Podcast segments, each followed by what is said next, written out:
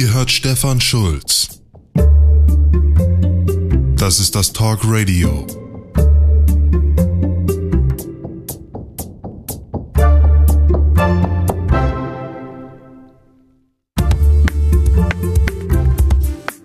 Fachkräftemangel. Wessen Problem ist das denn eigentlich? Ja, richtig, in allererster Linie eines des Staates. Wenn demnächst immer weniger Beamte für uns Bürger da sind, an wen wenden wir uns dann eigentlich?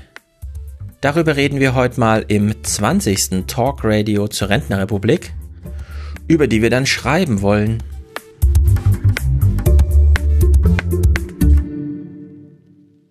Aber zuerst wie immer der Dank, denn dieses Buch hat keinen Verlag, aber trotzdem Vorschusszahler. Das sind heute Konrad, der schickt 5 Euro, Franz schickt 5, sehr gut, Grüße nach Hamburg, Johannes, herzlichen Dank, Andreas, der schickt 1 Euro, auch der hilft, Daniel schickt 20, Stefan schickt 15, Ingo schickt 9,99 Euro, das wird ja auch ein Ziel für das gedruckte Buch. Niemand soll was verdienen, alle sollen klüger werden. Buch wird super, schreibt er Lob an Aufwachen Podcast. Mein Beitrag folgt, er ist, Klammer auf, 30 Jahre frischer Papa. Suche Miet- oder Eigentumswohnung in Potsdam. Na, falls sich jemand auskennt. Potsdam scheint mir eins dieser heißen Pflaster zu sein. Sören schickt 20, Chaos Radio, mhm. Dann nennen wir es hier mal Chaos Radio. Katharina schickt 23, sehr gut.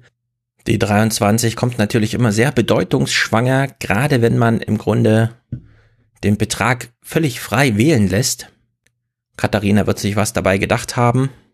Martin schickt 2,50 Euro. 10 kommen von Steffen und Caroline. Genießt den Tag, schreiben sie. Und vielleicht meinen sie nicht nur mich, sondern euch auch. Und René schickt 20. Danke für das tolle Format. Und dieses nutze ich heute, um nochmal daran anzuschließen, wo wir letzte Woche aufgehört haben. Denn die Digitalisierung drückt und sie wird notwendig. Denn äh, der IWF, der nicht nur sehr viel Geld hat, das er vielen Ländern gibt, die es brauchen, sondern der sich auch die Länder, die gerade kein Geld brauchen, anschaut, um darüber nachzudenken, ob sie vielleicht demnächst Geld brauchen, der blickt ja inzwischen sehr kritisch auf Deutschland im Besonderen, weil in Deutschland sehr viele Pensionäre eine eigene Pensionskasse, also eine Altersversorgungskasse haben, die durch den demografischen Wandel über die Maßen strapaziert wird. Und da diese Geldkasse, um die es da geht, die gleiche ist wie die, aus der man Löhne für Beamte in Arbeit bezahlt. Wir sprechen ja also im Großen und Ganzen von dem Staatshaushalt. Wird sich der Spardruck demnächst auswirken auf die Handlungsfähigkeit des Staates im Amtszimmer und damit im direkten Kontakt mit uns Bürgern. Wir werden wohl weniger Kontakt mit dem Staat haben und die Termine werden längerfristig vergeben, weil die kurzfristigen knapp werden. Während wenn ich heute in Frankfurt einen Termin beim Staat brauche, ihn morgen bekomme und quasi mich nur anmelden muss, ist es in Berlin beispielsweise schon so eine kleine Lotterie, wann man denn seinen Termin bekommt. Und irgendwo dazwischen wird sich die neue Realität für alle einpendeln, weshalb sich diese eine Frage stellt, brauchen wir wirklich noch für jede Aufgabe Beamte? Lässt sich das ein oder andere nicht durchs Internet ersetzen? Die wichtigsten Präsenzveranstaltungen des Staates, also beispielsweise die Wahl eines neuen Bundestags oder Landtags oder mal eine Hausdurchsuchung, die sich nicht vermeiden lässt, die bleibt ja abgedeckt. Dafür haben wir Polizisten und sehr viele freiwillige Wahlhelfer. Aber der ganze Rest, der heute in Amtsstuben erledigt wird, lässt sich doch über kurz oder lang auch irgendwie digital ergänzen oder gar ersetzen. Das wäre alles nicht so problematisch, wenn der Staat eine digitale Kompetenz hätte, aber die fehlt nun ausgerechnet in Europa, wo die Rentenrepublik nach dem fernen Asien am drängendsten reindrückt. Weshalb wir darüber heute nochmal sprechen und wie gesagt an die letzte Folge anschließen. Denn wir haben schon gehört, dass die Netzwerkbetreiber durchaus bereitstehen, um Netze zu bauen, die wir für die Rentnerrepublik eigentlich dringend brauchen. Da geht es um die Versorgung mit grundlegenden Dienstleistungen, also Beförderung, Logistik, Telemedizin, der ganze Kram. Aber die Netze muss man ja nochmal unterscheiden von den Services, die dann auf Basis dieser Netze tatsächlich arbeiten.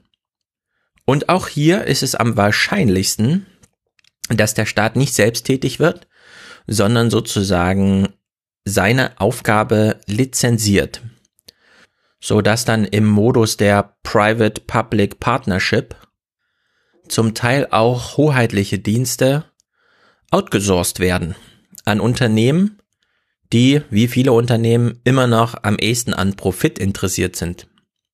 Ich denke, hier in diesem groß, großen Feld gab es dieser Tage eine besondere Nachrichtenlage, die wir einmal reformulieren, weil sie aus dem Panorama beispielsweise einer Beobachtung im Sinne einer Rentenrepublik sich doch ein bisschen anders dargebietet, als wenn man jetzt einfach nur Schritt für Schritt nachvollzieht, was Journalisten tagesaktuell darüber schreiben. Außerdem steckt in dem Ganzen auch ein bisschen Humor den man an dieser Stelle, und damit meine ich konkret diesen Podcast, mal konservieren sollte, denn die Entwicklungen sind so schnell, man übersieht vieles. Und umso schwerer fällt es, sich an die Sachen zu erinnern, wenn man sie sich dann nochmal vergegenwärtigen will. Beginnen wir mal bei der Nachrichtenlage heute Morgen. Politico schreibt, also das amerikanische, Facebook removed several ads placed by Senator Elizabeth Warren's presidential campaign that called for the breakup of Facebook and other tech giants. Der Hintergrund davon ist, am 8. März, also nicht lange her, hat Elizabeth Warren bei Medium einen Text geschrieben, der in der Überschrift verspricht, Here is how we can break up big tech damit setzt er das Ziel schon voraus und erklärt im Grunde nur noch, wie man es macht, während der Text dann selbst natürlich wieder eine Argumentation da ist, warum man es machen sollte. Sie zieht es historisch auf, erinnert an Microsoft in den 90ern und so weiter und so fort. Mit einer Argumentation, die direkt auf den Plattformcharakter abzielt. Das ist schon ganz interessant. Das ist auch relativ neu, passt aber in die Debatte, die man eh schon hat. Nur, dass jetzt eben hier dazu kommt, Sie will Präsidentin werden, sie ist schon Senatorin, sie ist Verfassungsrechtlerin und wann immer sie irgendeine Idee hat, hat sie im Grunde schon fertig formulierte äh, Gesetzesvorschläge, die sie dann zur gegebenen Zeit einfach rausholt. Dieser Text von ihr soll die Debatte vor diesem Schritt noch ein bisschen prägen. Sie ist auch, wenn man sich inhaltlich dieses politische Feld, was sie da wieder beackert, anschaut, nicht ganz unbedeutend, denn auf sie geht es zurück, dass es in Amerika überhaupt einen einheitlichen Verbraucherschutz gibt. Wenn wir heute über die Finanzkrise sprechen, dann sagen wir oft, ja, ja, die amerikanischen Banken sind ganz gut durch die Krise gekommen, weil die amerikanische Regierung etwas mutiger war in der Regulierung. Da kann man dann auch sagen, zum Glück hat Obama damals gerade angefangen zu regieren. Man stelle sich mal vor, die Krise, die so schlagartig losging, hätte mit der Wahl eines republikanischen Präsidenten ein Counterpart in der Politik gefunden, der einfach nur die Wünsche der Banken erfüllt. Nein, die Stimmung war damals anders und nicht nur brauchten die Bankenregulierung, sondern die einzelnen Verbraucher. Und damals wurden ganze Straßenzüge geräumt, weil die Kredite der Häuser nicht mehr funktioniert haben haben ihrerseits damals auch ganz neue Handlungsmöglichkeiten bekommen, beispielsweise eine Adresse in der Politik, um ihre im Großen und Ganzen Verbraucherschutzfragen loszuwerden. Und diese Einrichtung, die es vorher nicht gab, für die war Elizabeth Warren verantwortlich. Sie stand kürzlich, und damit meine ich am 2. März Für den Podcast von David Axelrod, der ja der Wahlkampfleiter von Obama war, mit ihm in Washington auf der Straße, um über ihr Baby, nämlich das Consumer Financial Protection Bureau, zu reden. Das klang so. This is a special place here. here. is. Because it started in your head and is now a real living, breathing Yep. uh, institution of government. Um, this is kind of what put you on the policy map. You wrote these great books and so on, but this idea was one that was circulating around Washington. Tell me about the Consumer Financial Protection Bureau. So you remember the basic problem because you were also there when this came to life. I didn't think it up though. Well, but the basic problem was people getting cheated on their mortgages, on their credit cards, on a lot of their consumer borrowing. And there were seven different federal agencies, all of whom owned a little piece of supposed to enforce the law. And when seven different folks are supposed to do it, nobody was doing it. So the idea was when the crash came, don't just pass a couple of laws to say don't do that horrible thing and don't do that bad thing to people. It's let's make structural change. And the structural change was let's gather up all of those responsibilities and let's put them in one place and let's give that agency the responsibility to make sure that consumers don't get cheated. Give them the power to be able to make that agencies were happen. cross pressured. They had other things that they were. Oh, in fact, the outfit that used to be in this building used to compete. There were two bank regulators. You know what they used to do? They used to go to the big banks and say, hey, listen, let us be your regulator, because that's how their budget would be determined. We will regulate less than the other guy. So there was this competition to be the weakest, flimsiest, most friendly regulator of all, and uh, that's how we ended up in a huge financial crisis. So, President Obama was a fan of this idea. yeah, he was. and um, and asked you to help set it up. You Uh-huh. you originally were in like a warehouse or something, right? With That's your right. your bunch of renegades. So, you know, that was the amazing thing to be able to build this with the support of the president. Und wenn's kommt, wie sie sich das wünscht, ist sie die nächste Präsidentin, die dann solche Sachen einfach direkt machen kann. Und jetzt, und das ist wirklich witzig, wie sich die Katze hier in den Schwanz beißt, wir haben jetzt eine Nachrichtenlage, in der Elizabeth Warren, die nun wirklich Erfahrung hat mit diesen strukturellen Veränderungen, wie sie es eben nannte, nämlich eine wirkliche Behörde einrichten, also eine Adresse für Geschädigte, sodass der Staat dann für die Geschädigten auf den Privatsektor, nämlich die Unternehmen, zugreifen kann, dass ausgerechnet ihr das, was ihr noch am ehesten fehlt, nämlich Publicity für ihre Idee, ausgerechnet von Facebook geschenkt wird, dadurch, dass man bei Facebook wieder so blöde ist, irgendwie den Streisand-Effekt nicht kennt oder was auch immer, und ihre bezahlte Werbung zum Thema Facebook zerschlagen auf Facebook unterdrückt. Weil das ruft nun wirklich alle auf den Plan. Es gibt äh, verschiedene Autoren, eine immer wieder gern genannt, Zeynep Tufekci. Ich frage mich jedes Mal, ob ich den Namen richtig ausspreche, weiß ich nicht. Sie ist eine türkischstämmige Amerikanerin, die sehr viel für die New York Times arbeitet, im Wissenschaftsbetrieb eng angebunden ist, äh, seit Jahren zu diesen ganzen Fragen, die mich ja auch immer so interessieren, schreibt. Und die natürlich heute Morgen auf Twitter die Frage aufwirft, wie gehen wir eigentlich damit um, dass niemand weiß, was auf Facebook passiert, obwohl Facebook für uns so wichtig ist und während Facebook ohnehin schon in der Kritik steht, zumindest Vehikel für die Manipulation von Wahlen zu sein, nur in diesem Fall ist Facebook selbst tätig geworden, um auf Facebook zu manipulieren. Facebook selbst hat also diesem Thema als Problem noch so richtig Treibstoff untergeschoben und ihn angezündet, denn eigentlich hat ja Elizabeth Warren eine ganz andere Debatte lostreten wollen, die wird natürlich jetzt auch geführt, die relativ zügig dann doch von Facebook weggelenkt hätte. Also Facebook wäre aus der Nummer vielleicht nochmal rausgekommen, zumindest aus dem direkten Druck, der jetzt von Elizabeth Warren da gemacht wird.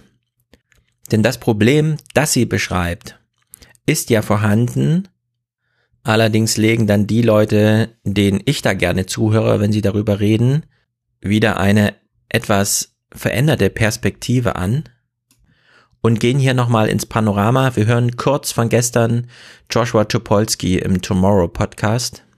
Anyhow, the point is, there are lots of reasons to break up companies and force them to um, uh, submit to regulation, but it cannot just be Facebook and Amazon and Google. We have to take it on at a much larger scale. I think there's it, there are bigger problems than it's just, what Facebook. It's, it's a matter Amazon, of a great idea and not knowing the space as well. Well, you can't say, but you can't say it because it's too much. You can't be like, look, she will not say. I mean, it's going to be really hard for somebody to say like we should break up Verizon, but like mm-hmm. y- they should. oder Disney oder wer auch immer.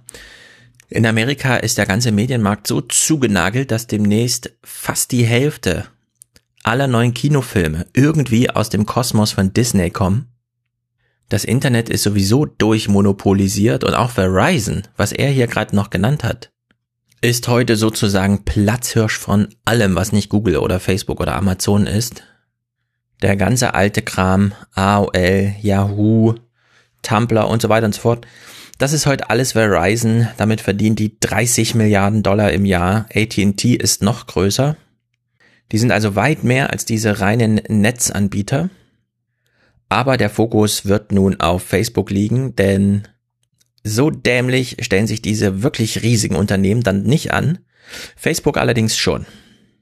Und da stellt sich ja die Frage, gerade in Amerika, diesem urkapitalistischen Land, wenn Trump, so wie dieser Tage Breitbart, ein Interview gibt, in dem ihm sechs Leute von diesem News Outlet gegenüber sitzen und er dann die Überschrift generieren darf, wenn hier ein Sozialist gewählt wird, ist es mit Amerika in zehn Jahren vorbei, dann fällt ja die Erinnerung an Hexenjagden gegen Kommunisten, weil die Sowjets und die Russen und so weiter, sehr viel schwerer als einfach ein Blick nach vorn.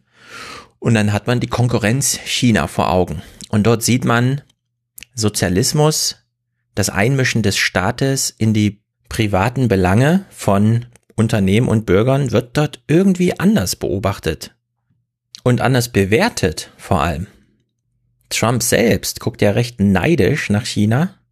Nicht nur, weil sich der Präsident dort einfach mal per Dekret auf Lebenszeit ernennen kann, sondern weil die Idee, das Country wie eine Company zu führen, sehr viel näher verwirklicht wurde. Und jetzt wird's interessant, denn letzte Woche gab's ja noch andere Nachrichten zu Facebook.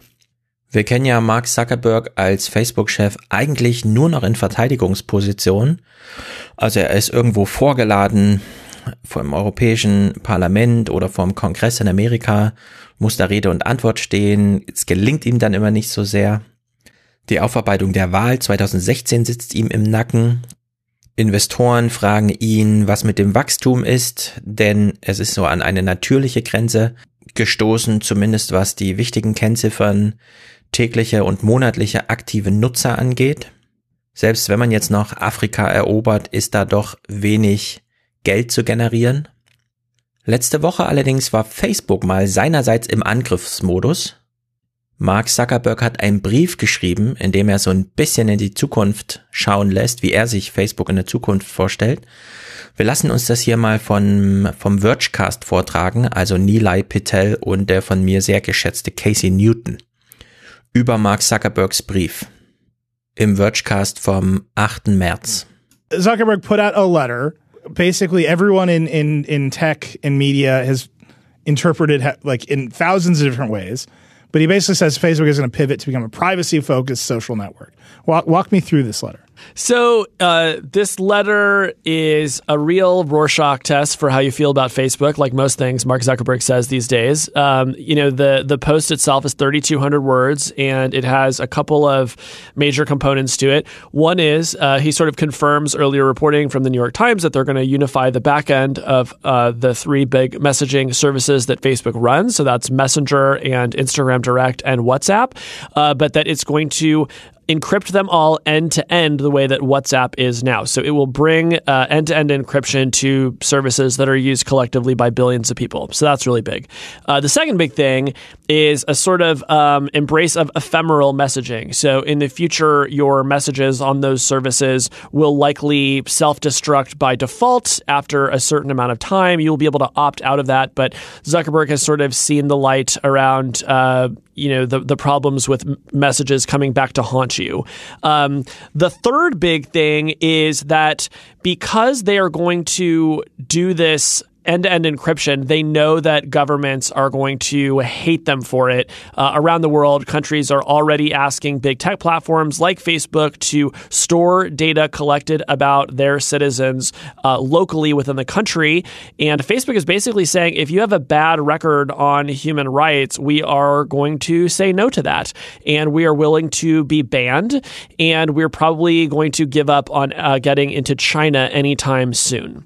So that was kind of the suite of announcements, and now everyone's tearing it apart, trying to decide how seriously to take Mark Zuckerberg and what it's actually going to mean for Facebook as a company.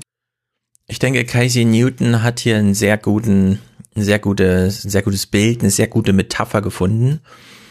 Dieser Brief ist so eine Art Rohrschachtext, da gucken jetzt alle drauf und sagen mal, was sie so darin sehen.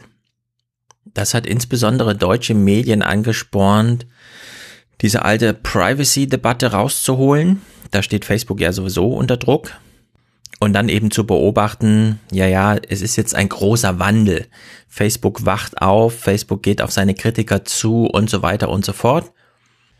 Direkte Nachrichten werden sehr viel wichtiger als öffentliche Kommunikation.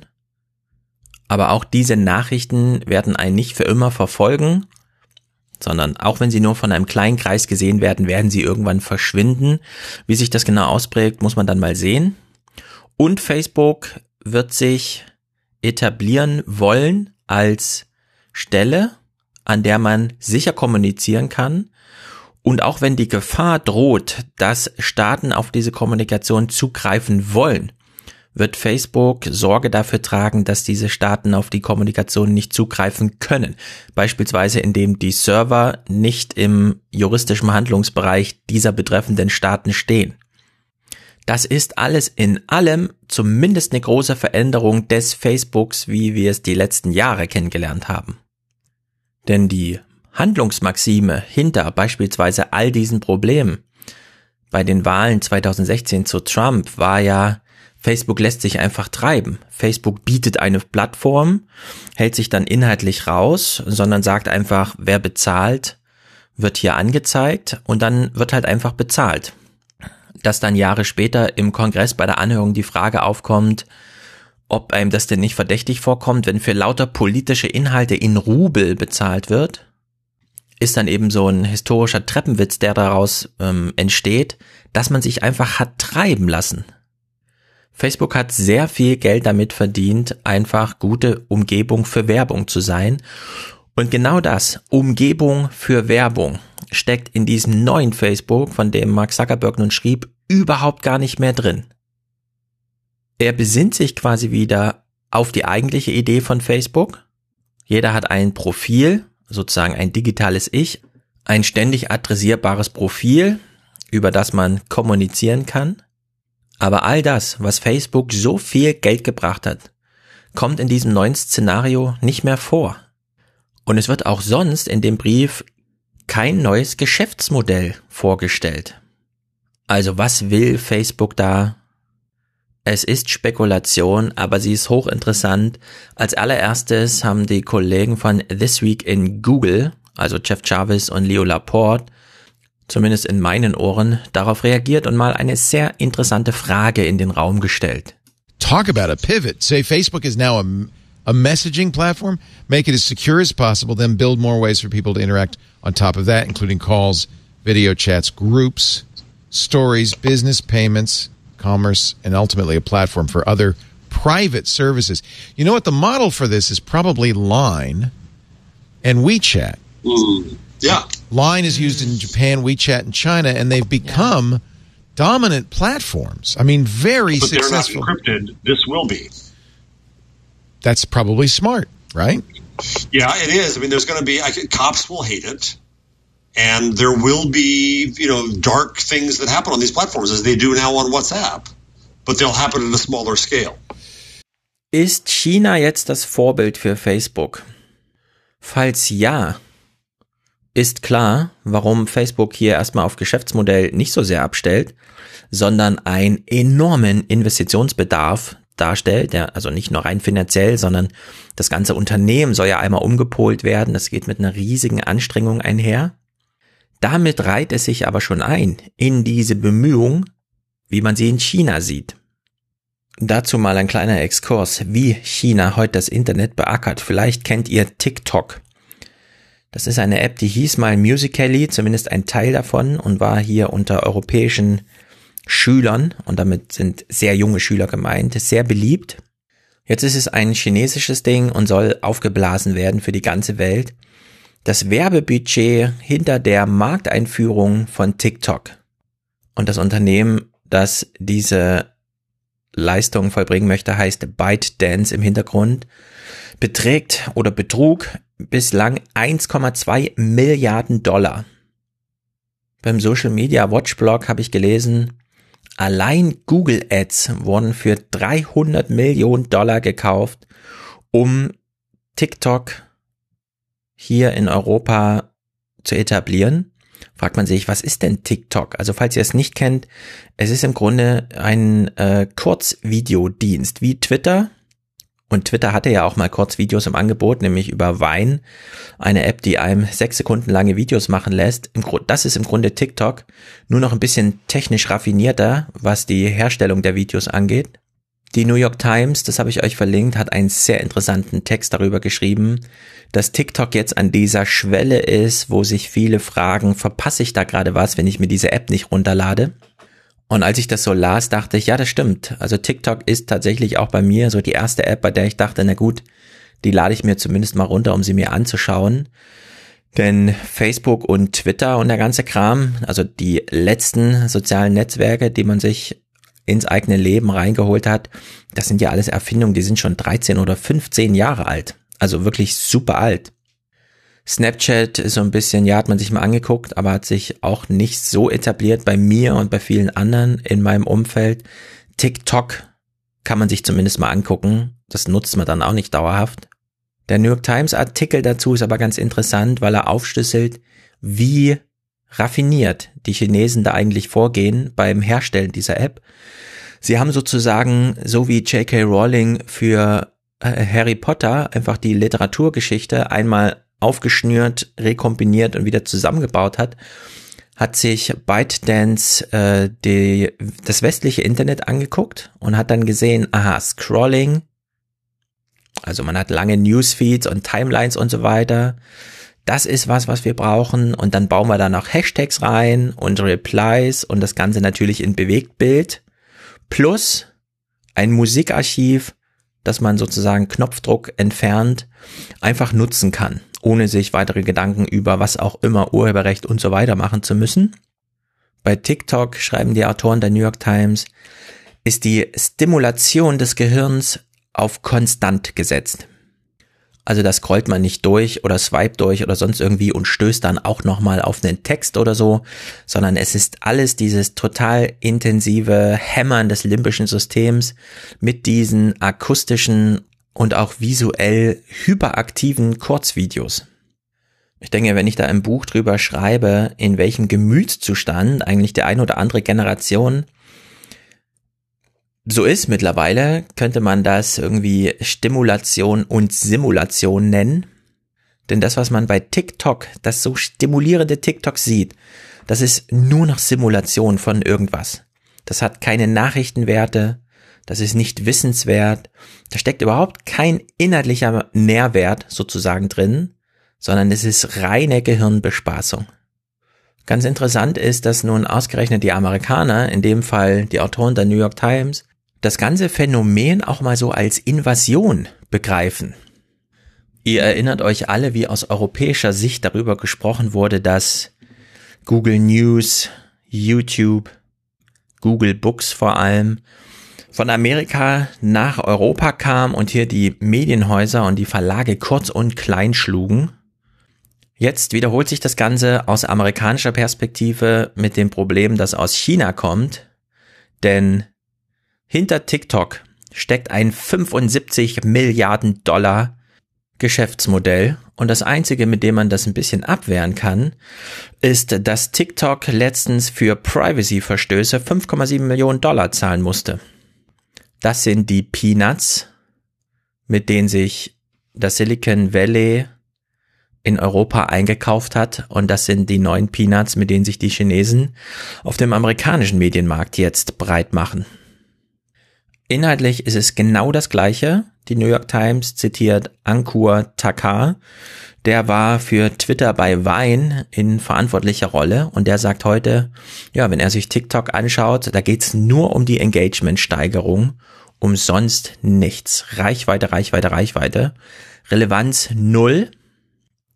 Und dann schließt der Text mit einer wunderbaren Redaktionsschlusspointe, nämlich auch wenn Sie TikTok nicht nutzen, Ihr Medienerlebnis wird auf jeden Fall davon beeinflusst, denn TikTok ist aus der Medienrealität nicht mehr wegzudenken.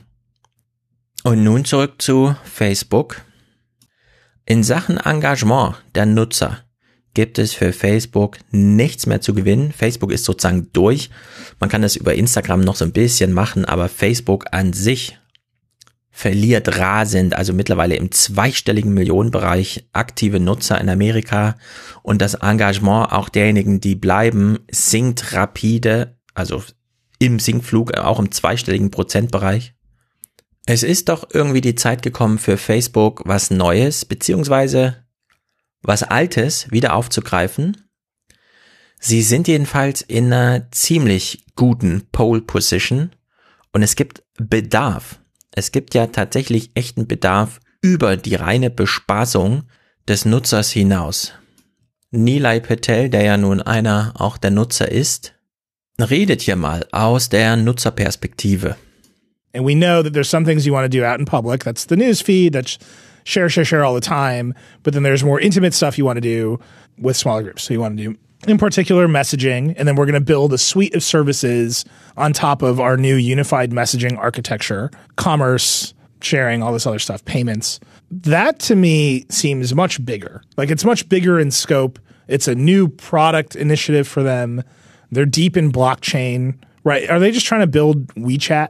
Yeah, I think that's a big part of it. WeChat, of course, the giant uh, Chinese app that uh, essentially doubles as the internet for most Chinese citizens, uh, and of course, it benefits from you know working hand in glove with the authoritarian Chinese government, uh, you know, which is not something that Facebook is going to be able to do in America.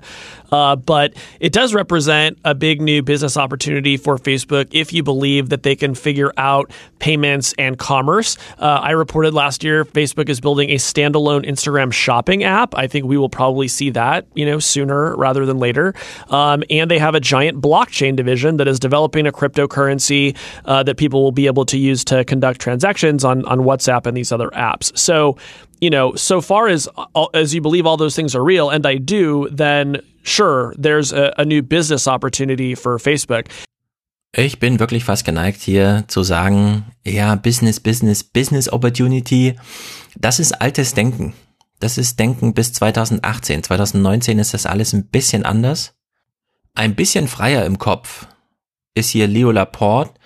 Er sieht für Facebook eine Gelegenheit, die für uns, die wir dann bald in die Rentenrepublik kommen und kein eigenes Social Network hier in Deutschland oder sogar europaweit haben, von besonderem Interesse und sie stellt eben als solche nicht mehr auf Business im Sinne von, es ist ein Unternehmen, das eigenen Profit generieren muss, das über Aufmerksamkeit und so weiter macht, indem es Werbung verkauft oder Werbeplätze anbietet.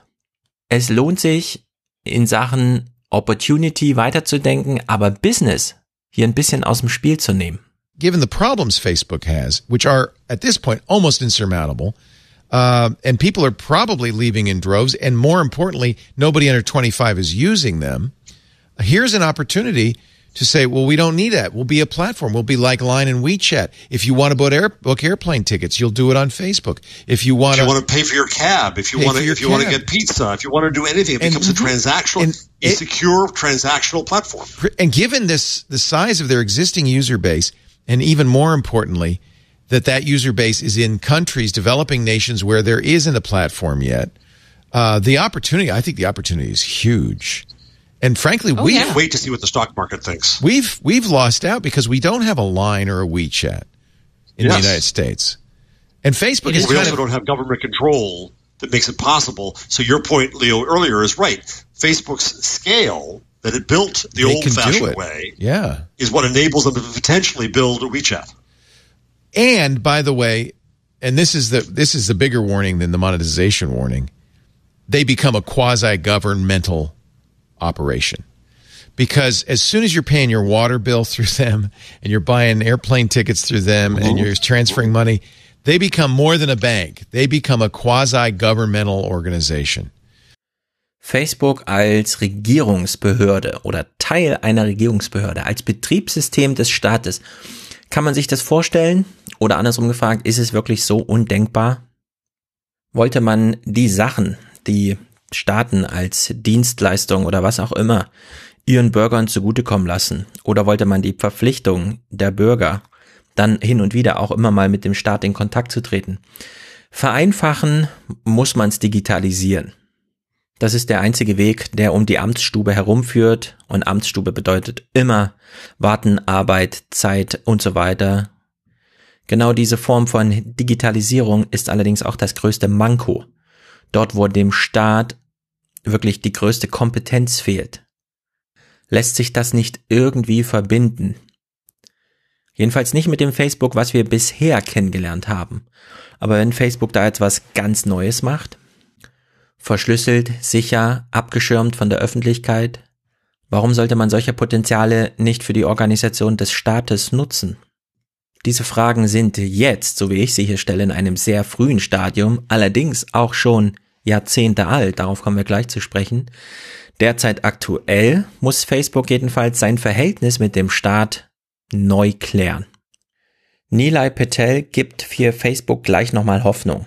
Aber vorher noch ein kleiner Clip, den ich ganz witzig finde, weil Nilay hier das alte Geschäftsmodell und das neue Geschäftsmodell kurz in den Blick nimmt, weil beide existenziell bedroht sind. You need more human beings in the world to use Facebook for that business to meaningfully grow. That doesn't seem like it's going to happen. So it, it's hit this point where they they can't put more ads in the feed. That'll just bother everybody. They kind of hit that point. They're not making more humans at the scale they need to like show investors. They got to grow a new business. Great. So th- this is one they're going to do. Where I do think the criticism is warranted is one, this is just a repackaging of a bunch of stuff they're already doing, right? It is, Yep. It's most basic level. This is a bunch of products they already have. They're saying we're going to tie them together at a moment where both the United States government and the European government are seriously considering about tear- tearing Facebook apart. Dennoch kann man hier Facebook hohe Motivation unterstellen, denn die Früchte, die sich vielleicht ernten lassen, sind wirklich gewaltig. China hat seinen digitalen Markt mit der großen Firewall, also Protektionismus per excellence, abgeschirmt, voll, völlig abgeschnitten, wodurch weder Google noch Facebook dort Fuß fassen konnten und die ganzen Wachstumspotenziale von anderen Unternehmen, nämlich heimischen, sozusagen geerntet werden konnten, wodurch Phänomene entstanden, die Mark Zuckerberg heute sieht und denkt, wenn denen das dort gelingt, muss das bei uns auch möglich sein. Meine Ambitionen sind riesig. So there's this idea that this is just a naked attempt to repackage a thing they were already going to do in a way that sounds more appealing. And then I think the third sort of like overreaction thing is they haven't rolled out or proven that anybody even wants this suite of additional capabilities on top of their messaging service. Right. And WeChat's very powerful and it, you know, I think we just went through this entire conversation around why are iPhone sales in China down? Because everyone just uses WeChat. So you can just get a cooler phone for less money. Like, I think Facebook sees that ambition. They don't own any of these underlying operating systems. So, of course, they want everybody to use their app as the the main interface to the world because then they get to abstract away Apple, right? They get to abstract away Google. In China ist WeChat so wichtig für die Leute. Unter anderem auch durch die quasi staatlichen Aufgaben, die man da so alle über die App machen kann. Ganz ähnlich in Saudi-Arabien. Den Menschen, den Nutzern ist egal, welches Betriebssystem eigentlich darunter läuft. iPhone oder Samsung, iOS oder Android, ganz egal. Darüber, dass sich die Telefone heute kaum noch unterscheiden und am Ende tatsächlich die einzelne App so viel Mehrwert bringt, dass einem egal ist, was man da in der Hand hat, haben wir schon gesprochen. Dass Facebook diese Form von Relevanz nun als Unternehmensziel ausgibt, ist hochinteressant. Dafür muss er allerdings mehrere 180-Grad-Wenden machen, was ihm natürlich auch gelingen kann, denn noch ist Facebook komplett unter seiner Fuchtel. Er muss weder einem Vorstand noch einem Aufsichtsrat Rechenschaft ablegen. Also Facebook kann machen, was Mark Zuckerberg will, dass es macht. Es ist nur durch technische Limitierung und eben Unternehmenskultur darin eingeschränkt. Bei The Verge haben sie das genauso beobachtet und zumindest mal einen Text geschrieben. Allerdings, finde ich, Nilay Patel beschreibt ihn hier kurz. Ein Fehler hat er dann doch, inhaltlich. I think by the time this podcast will be out, um, a piece that Heim Gartenberg is working on will be up, where he just sort of looked at every public letter, statement, interview Mark Zuckerberg has given about Facebook for the past five years or so. Yeah. And you just look at the list and it's like connecting people, connecting people, sharing is better, connecting people, connecting people. And then now today it's also privacy is good. Genau das stimmt nicht. Hier haben die was übersehen. Es gibt andere Kommunikation von Facebook. Man sollte auch immer nicht nur auf das öffentliche Marketing hinschauen, äh, sondern ganz entscheidend sind auch immer die Investors Calls. Das kennt ihr, einmal im Quartal müssen die Unternehmen Bericht erstatten. Da werden dann in sehr langen Texten und Tabellen die unternehmerischen Kennziffern einmal aufgelistet und mit den zurückliegenden Quartalen verglichen. Und ich weiß nicht warum, aber es gehört dazu, dass es das auch als Telefonat gibt. Also die wichtigsten Punkte trägt der Unternehmenschef selbst vor und danach können Investoren Fragen stellen. Und das ist recht häufig sehr interessant, gerade bei diesen Unternehmen, die so Monopole bedienen. Also genau die, die auch bei Elizabeth Warren da jetzt so im Blickfeld stehen. Amazon, Google, Facebook, die machen alle für sich etwas, wo sie nicht in einem Markt tätig sind, sondern wo sie diesen Markt selbst irgendwie gestalten. Wo sie sozusagen der einzige Player sind und man deswegen immer besonders hinschauen muss, gerade als Investor, in welche Richtung entwickelt sich das eigentlich? Gibt es hier Abstürze wie bei MySpace oder Yahoo? Oder werden vielleicht ganz neue ähm, Felder aufgeschlüsselt, so wie die Erfindung des iPhones, Apple von einem recht großen Computerhersteller zum größten Unternehmen der Welt wachsen ließ? Interessant, insbesondere bei Facebook und Google, ist auch immer, dass die Unternehmen von ihrem Gründungsgeist her, der ja immer sehr lange noch bleibt, da die Gründer einfach so lange in dem Unternehmen bleiben, irgendwie so eine andere Idee haben als die, mit der sie tatsächlich ihr Geld verdienen. Also bei Google gab es unter den Gründern sehr lange eine sehr große Abneigung gegen Werbung. Sergey Brin hat damals selbst im Studium dazu publiziert, wie Werbung alles kaputt macht. Und dann haben sie Google gegründet, Werbung sehr lange abgelehnt. Sie wollten ja auch kein Marketing im Haus haben, sondern alle Macht den Ingenieuren. Und dann kam eben die Investoren und haben das mal aufgeschlüsselt. Wie viel Geld lasst ihr eigentlich gerade liegen? Und dann hat man sich bereit erklärt, Werbung zuzulassen und als Manager wenigstens einen Ingenieur zu holen, also Eric Schmidt, der sehr viel von der Technologie versteht, aber eben auch Marketing kann. Diese Unternehmen fahren also grundsätzlich zweigleisig. Bei Google kann man das besonders schön sehen. Es gibt zum einen, dass Google, die Suchmaschine, 80, 90 Prozent der Einnahmen werden über diese Werbevermarktung generiert. Ausgegeben wird das Geld allerdings dann bei Google X, wo die ganzen Experimente gemacht werden, wo die Technologien fortentwickelt werden, erstmal ganz unabhängig davon, ob sie irgendwann mal Profit versprechen, da die Einlösung des Versprechens ja sowieso irgendwie in der Technologiefortentwicklung drin steckt. Aber man muss nicht zu früh damit anfangen, ähm, das Geschäftsmodell auszuformulieren. Und Facebook fährt genauso zweigleisig. Das Ganze, was Nilay Patel gerade zusammengefasst hat, wie Facebook bisher kommunizierte, Public, Public, Public, Sharing, Sharing, Sharing, das ist ja dieser Profitteil von Facebook. Die eigentliche Idee, und der ist Mark Zuckerberg ja immer treu geblieben, ist ja, jede Person bekommt ein digitales Ich. Organisiert von Facebook, technisch garantiert von Facebook. Und dass dieses digitale Ich eigentlich andere Bedürfnisse hat, als sich immer nur in der, von der Aufmerksamkeitsökonomie ausnutzen zu lassen, das hat Facebook relativ früh erkannt. Wir hören jetzt mal in den Investors Call vom zweiten Quartal 2014. Also wir sind im Sommer 2014. Nichts von all dem, was uns heute hier betrifft, war damals aktuell. Die Wahl von Donald Trump liegt noch über zwei Jahre in der Zukunft. Abgesehen von den Feuilleton-Debatten gab es noch keine echten Probleme in Europa.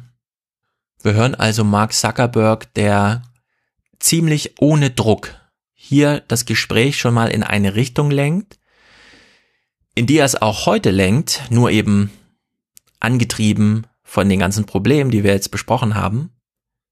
Diese Hinwendung zum Privaten und auch der Verweis darauf, dass Facebook eigentlich was anderes ist als das, woran wir denken, wenn wir den Namen Facebook hören, ist 2019 nichts Neues. Das ist 2014 und die Jahre davor schon so präsent gewesen. Your next question comes from Brian Pitts with Jefferies. Your line is open. Great. Thanks for the question. Um, maybe a, a question in a different direction uh, regarding privacy and uh, maybe you could just walk us through your, your current thoughts. The reason I ask is because Facebook, you know, recently introduced the anonymous login product at F8 uh, this year, and new services like Save are hidden from friends uh, unless users specifically opt in. Can you just give us a sense? Is this kind of a change of a strate- strategic shift in thinking or tone uh, with regards to privacy? Thanks so much. This is it's a really important question. I think something that's misunderstood about Facebook. You know, one of the things that we focus on the most is creating private spaces for people to share things and have interactions that they couldn't have had elsewhere. So if you go back to the very beginning of Facebook, you know, if, rewind 10 years, I mean, there were blogs and things where you could be completely public, and there were, you know, email, right? So you could you could circulate something completely privately. Um, but there was no space where you could share with just your friends, right? And have that. I mean, it wasn't a completely private experience, but it's not completely public, and that it's you know it's 100 or 150 of the people that you care about, and creating that space, which was a, a, a space that had the kind of privacy that um, that no one had ever seen before, was what enabled and, and continues to enable um, the the kind of interactions and the content that people feel comfortable sharing in this network that don't exist in other places in the world. Um, so we're constantly looking for new opportunities to create new dynamics like that and open up new different private um, spaces for people where they can then feel comfortable sharing and having the freedom to express things that you otherwise wouldn't be able to. It's one of the reasons why I'm personally so excited about messaging um, eh, because I mean it's like right now I think at some level there are only so many photos that you're going to want to share with all of your friends. I mean there, we still think that there's more to do there, but I mean but like it's um you know the, the amount of messaging and, and how quickly we see that growing is crazy because like there's just a lot more that people want to express and that they need the tools to express with smaller groups of people. Not just one person at a time but but smaller groups as well. Um, things like anonymous login totally unlock different behaviors right? I mean how many times would you want to sign into an app but you don't necessarily want to um, share a lot of information with that app? But if you can do it anonymously we think that's going to unlock a lot of different interactions and experiences that that people want to have. So we view our job as like very fundamentally providing people with these spaces and tools, um, which I think is very different from how a lot of people think about what Facebook is. But it's an important thing to think about how how we do our product development. Also Mark Zuckerberg schätzt, und das deckt sich ja auch mit der Forschung, 100 bis 150 Leute sind die, die man eigentlich erreichen will. Der Rest ist so ein bisschen egal. Und für die braucht man neue Private Spaces. Nun hat er Monate zuvor, nämlich im Februar 2014, WhatsApp für 19 Milliarden Dollar gekauft. Betrachtet man allein die Entwicklung des Börsenwerts von Facebook, hätte sich dieser Deal sogar gelohnt, wenn Mark Zuckerberg 100 Milliarden dafür ausgegeben hätte. Es ist crazy, wie wichtig WhatsApp oder diese ganze Idee von Messaging für die Leute eigentlich ist im Vergleich zu diesem Public-Zeug, das eben in der Timeline stattfindet. Allerdings, man weiß nicht genau, welches Geschäftsmodell man an Messaging kleben kann, denn die Ausweichbewegungen der Nutzer sind relativ hoch. Man nutzt dann einfach eine andere App, mit der man nicht von Werbung belästigt wird. Während damals auch für Mark Zuckerberg schon absehbar war, dass die Idee Facebook nicht mehr so lange tragen wird. Der Durchschnittsmensch hat heute Facebook, WhatsApp und Instagram auf seinem Handy und mittlerweile zeigen ja die Smartphones auch an, welche App man wie oft benutzt. Realistischerweise würde ich schätzen, 10% oder weniger zwischen diesen drei Apps entfällt tatsächlich auf Facebook als Facebook. Der Rest ist Messaging und Instagram. Und die beiden haben nun im Kern damit zu tun, womit Facebook eigentlich damals startete, nämlich als Identitätsgarant. Jeder Student und jede Studentin kriegt ein Profil und dann kann jeder mal gucken, hot or not. Das war ja die eigentliche Idee von Facebook, dass dieses Identitätsding sehr viel wichtiger ist als das öffentliche Kommunikationsding. Das haben alle Beteiligten relativ früh verstanden dass sich nur mit dem eigentlich sekundären öffentlichen Kommunikationsding so viel Geld verdienen lässt, weil sich da die Werbung so einfach reinspielen ließ. Das ist halt das Problem, weshalb Facebook so lange da zweigleisig fahren musste. Um das neue Facebook zu verstehen, gehen wir jetzt mal noch weiter in die Vergangenheit, und zwar ins Jahr 2006. Damals war Mark Zuckerberg auf der Suche nach Investoren. Was er schon hatte, waren Käufer, potenzielle Käufer. Es gab Angebote beispielsweise von Yahoo, die schon an ihn gerichtet wurden. Gib uns Facebook, wir machen dich zum Milliardär. Wäre das nicht was? Mark Zuckerberg war damals 22 Jahre alt und das scheint wahrscheinlich für jeden eine ziemlich gute Idee zu sein. Nur er wollte sich nicht durchringen, äh, Facebook zu, zu verkaufen, denn er hatte andere Ideen und er traf damals auf Roger McNamee. Das ist eine ganz interessante Figur. Er ist so eine Art Künstler, hatte aber auch damals schon viel Geld und er hat beispielsweise zusammen mit Bono von U2 eine Investorfirma gegründet, die als eine der ersten bei Facebook einstieg. Bono hat damals mit U2 200 Millionen Dollar verdient. Mit Facebook Investments ist er dann Milliardär geworden. Und sein Counterpart Roger McNamee war bei Nick Bilden im Inside the Hive Podcast und da berichtet er, wie dieses allererste Gespräch verlief, als Mark Zuckerberg damals schon in seinen Badeschlappen und im Hoodie zu ihm kam und bevor er überhaupt seine Frage stellen konnte, hat ihm McNamee schon gesagt, mein Junge, behalte Facebook, entwickelt selber weiter, wenn du Geld brauchst. Wir steigen bei dir ein, aber du behältst alle Rechte, das Unternehmen zu führen. Das fand Mark Zuckerberg dann hochinteressant und hat sich darauf eingelassen. So ging das dann alles los, 2006. Nach dieser Anekdote schließt McNamee nochmal an, was damals zu dieser Zeit 2006 bei Facebook schon als Gedanke im Raum stand und eben bis heute weiterentwickelt wurde. The thing is, when they had the original notion of that you could apply graph theory to a network and that that that a, network of people where everybody has exactly one node because you have authenticated identity would be a thing you could scale infinitely. To have that insight at age 20 to then recognize that there were other benefits of authenticated identity besides the efficiency of the network that it was actually a good thing for people and that giving people privacy controls would cause them to be comfortable sharing things that That set of insights was so brilliant. Ja, das Maß an Brillanz kann man tatsächlich nicht überschätzen. Ich will euch hier mal an einen Text verweisen, den ich schrieb, nachdem ich lange mit Christoph Engemann darüber sprach. Wenn man sich überlegt, was Facebook da versucht, also ein Identitätssystem, eine soziale Landkarte über die ganze Welt zu spannen und mit einem hohen Maß an Realität die tatsächliche soziale Wirklichkeit abzubilden. Dann kann man sich ja mal fragen, wie gelang das eigentlich vorher in der analogen Welt?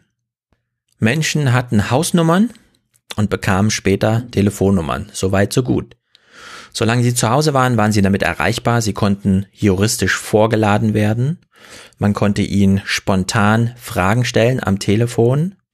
Man wusste, von wem man diese Antwort bekommt, nämlich vom Herrn des Hauses.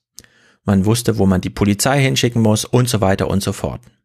Diese Etablierung der Hausnummer hat schon Jahrzehnte gedauert. Telefon ging dann ein bisschen schneller und dann kam plötzlich das Smartphone oder überhaupt mobile Technologie.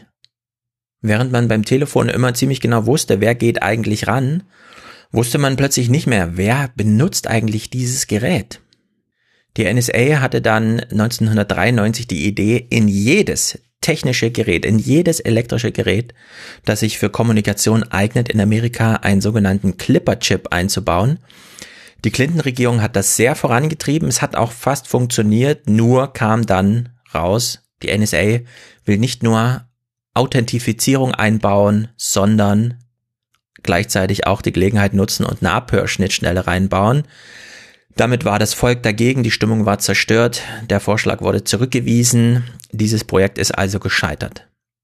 Es gibt dann viele, viele Jahre von Entwicklung, in der immer wieder versucht wurde, irgendwie Identifizierung und Authentifizierung in technische Geräte einzubauen. Sogar in Deutschland, also die elektronische Gesundheitskarte sollte den Identitätsteil mit in sich haben. Der elektronische Personalausweis sowieso. Der elektronische Entgeltnachweis, Elena. Man kann jetzt eine unendlich lange Geschichte von allen gescheiterten, und es sind, es sind alle gescheitert, alle gescheiterten Projekte aufzählen. Es gelang dem Staat nie, ein Identitätssystem über die elektronische digitale Welt zu spannen, dass ihm ein so hohes Maß an Sicherheit, wer verbirgt sich hinter was, ähm, garantiert wie eine Hausnummer oder eine Telefonnummer im Festnetzanschluss. Seit 2011 gibt es in Amerika die NSTIC-Initiative. Das ist die National Strategy for Trusted Identities in Cyberspace, also NSTIC. Da hatte die amerikanische Regierung einfach einen Anforderungskatalog veröffentlicht und dazu geschrieben, wir kriegen es nicht hin, wir brauchen Hilfe privater Unternehmen. Und seitdem arbeiten sehr viele Unternehmen daran, diesem Anforderungskatalog zu genügen. Bis jetzt ist es keinem gelungen. Man kann es ein bisschen vergleichen mit der Idee, wir schicken nicht mehr NASA-Raumschiffe nach oben, sondern wir sagen, was die NASA braucht. Und dann kümmert sich der Privatsektor also sehr viele Milliardäre in Amerika darum, diesem Anspruch Genüge zu tun. Das ist ja mittlerweile so weit, dass schon der erste Testflug einer SpaceX-Rakete ähm, es in den Weltraum und zurück geschafft hat, in dem zumindest schon mal ein Dummy saß und demnächst auch vier Astronauten Platz nehmen können. Wir haben es also hier mit einem richtig großen Projekt zu tun, endlich Sicherheit im Umgang mit digitalen Identitäten zu erreichen. Eins der ganz großen Probleme ist der Zahlungsverkehr. Da wurde bei den Spezifikationen auch schon wieder nachgesteuert. Es wird demnächst nicht mehr reichen, bei einer Kreditkartenzahlung einfach nur die Nummer und dann das Ablaufdatum und den kleinen Sicherheitshinweis äh, anzugeben, sondern Two-Factor wird jetzt auch da kommen. An die Kreditkarte wird die Telefonnummer geknüpft und über die wird eine Nummer gesendet, die man dann nochmal zusätzlich zu den Informationen der Kreditkarte eingeben muss. Kein soziales Problem lässt sich mit Technologie lösen, heißt es so schön, aber technische Fortentwicklung führt zu sehr vielen neueren sozialen Problemen.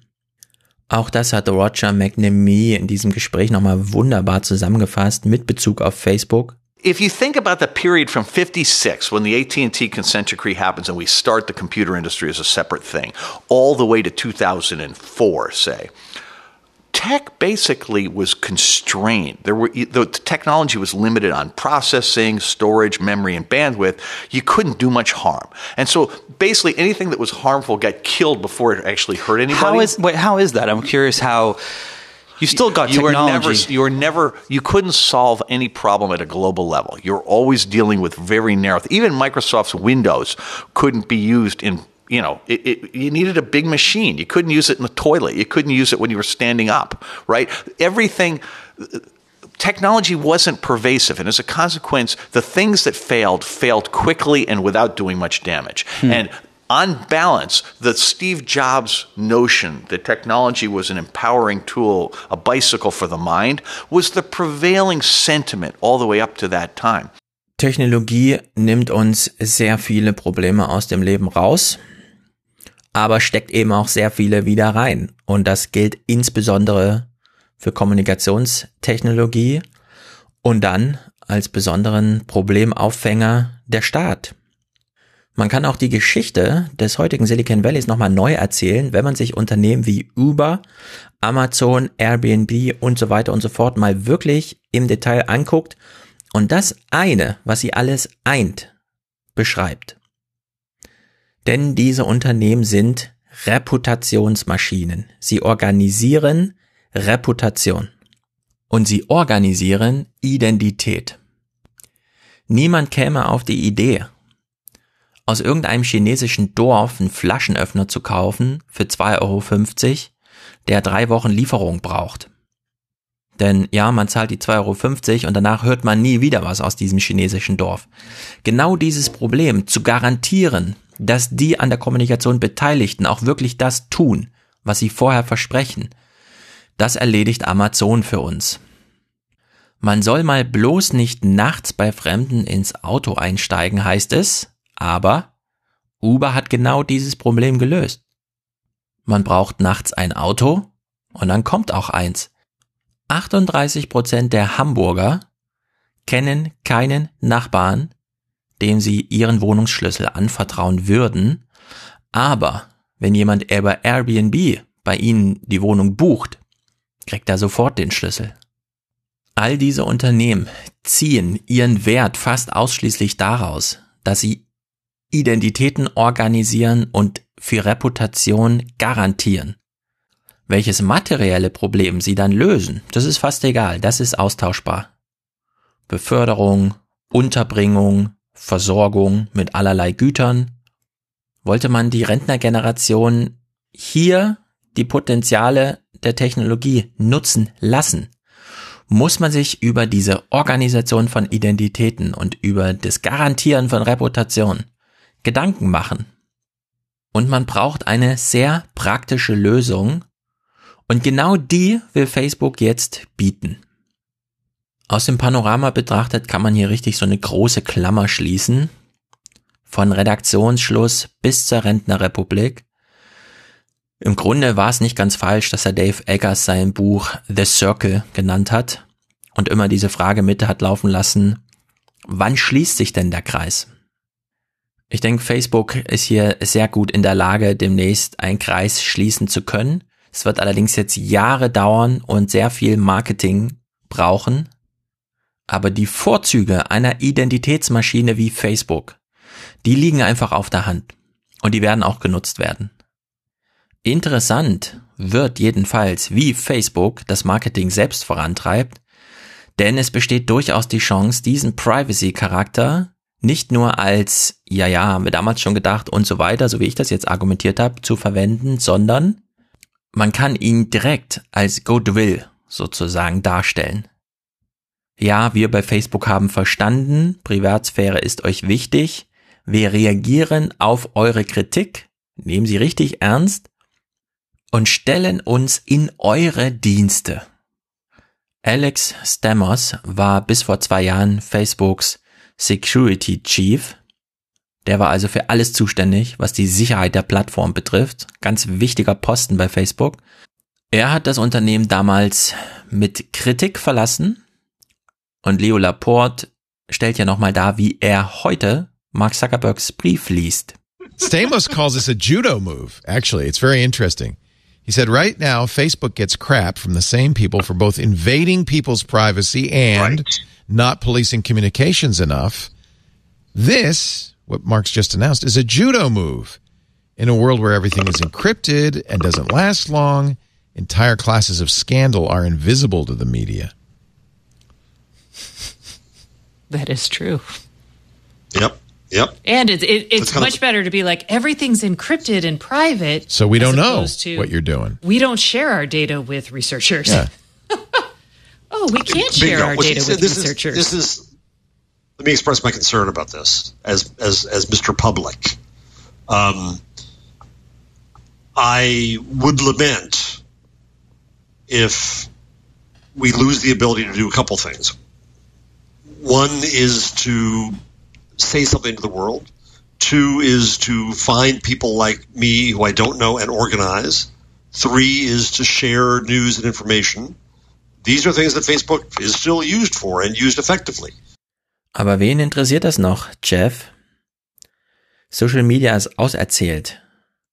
Irgendwann kriegt auch der Letzte mit, dass sein zehntausender Tweet zum Thema, ich will auch nochmal was dazu sagen, wirklich niemanden mehr interessiert und dann ist die große Stunde des neuen Facebooks.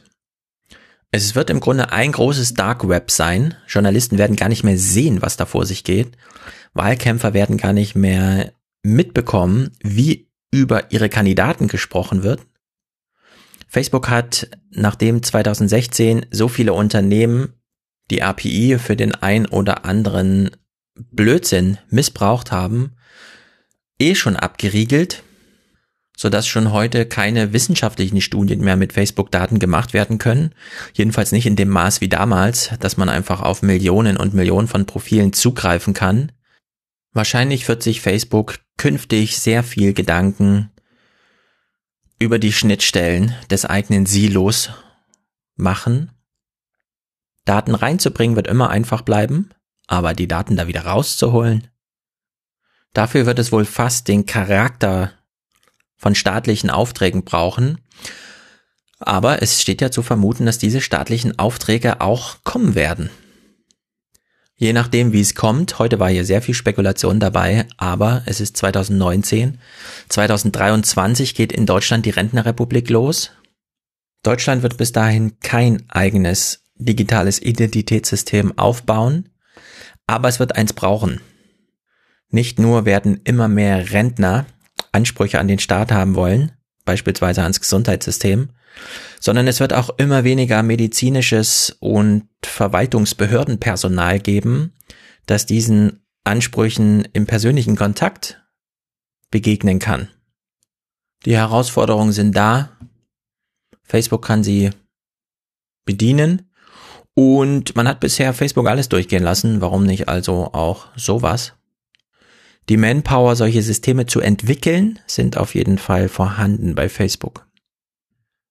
Naja, ich traue mir jetzt mal eine Ankündigung fürs nächste Mal zu. Wir werden über die Grundsteuer reden, zumindest in einem Teil. Denn Jennys erster Podcast zum Thema ist da. Er war hochinteressant. Ich wusste nicht, dass es in Deutschland Bodenrichtwerte gibt und dass die alle zwei Jahre aktualisiert werden. Ich frage mich umso mehr, wo ist denn das Problem, das jetzt einfach zur Ermessung der Steuerhöhen heranzuziehen? Dass man es in Hongkong schafft, über die Erträge aus Bodenwerten den Nahverkehr zu finanzieren, finde ich eine Sensation und warum Bayern und Hamburg was gegen die Grundsteuerreform haben, in der wertvolle Gegenden auch als solche betrachtet und eingerechnet werden. Das ist eine sehr schöne Pointe, die ist zu gut, da können wir uns drauf freuen. Oder ihr hört einfach schon mal Jennys Podcast, sie redet eine Stunde mit, ja, mit wem denn eigentlich, liebe Jenny? Du musst doch den Gesprächspartner namentlich in deinem Begleittext nennen, statt nur von einem Vertreter der Initiative Grundsteuerreform zeitgemäß zu sprechen. Also die Arbeit, mir im Podcast rauszusuchen, wie er genannt wird und dann zu erraten, wie er wohl geschrieben wird, der Name, die mache ich mir jetzt nicht. Nächstes Mal dann mehr dazu. Ich verlinke euch neben meinem Text über Facebook von 2014 nochmal einen Text in The Verge mit der schönen Überschrift Facebook wants to be WeChat. Ich halte dieses Thema, wie schon die ganze Stunde jetzt angedeutet, für ein Megathema. Nicht nur für die Rentenrepublik, sondern so insgesamt. Denn der Wahlkampf in Amerika läuft und auch wir wissen nicht so genau, wie wir jetzt mit diesen Unternehmen verfahren sollen. Zerschlagen, nicht zerschlagen, irgendwie anders heranziehen, kontrollieren, regulieren. Was könnte das eigentlich bedeuten? Es ist ja verrückt, aber jetzt im März 2019 wäre es wirklich denkbar, dass wir irgendwann einmal eine Begegnung von Präsidentin Elizabeth Warren mit der Europäischen Kommissionspräsidentin Margarete Vestager haben. Und ich halte das im Grunde für weniger unwahrscheinlich, als man noch vor einer Weile denken konnte, dass mal Kim Jong-un mit Präsident Donald Trump zusammentrifft. Also alles ist möglich. Aber naja, mit dieser kleinen positiven Note wollte ich jetzt einfach nur enden. Es muss alles gar nicht so schlecht sein, wie es immer ist. Man muss nur anders wählen. Und seine Kumpels überzeugen, die 150 Leute, die einem wichtig sind im Leben, wie Mark Zuckerberg sagt, vielleicht auch mal anders zu wählen.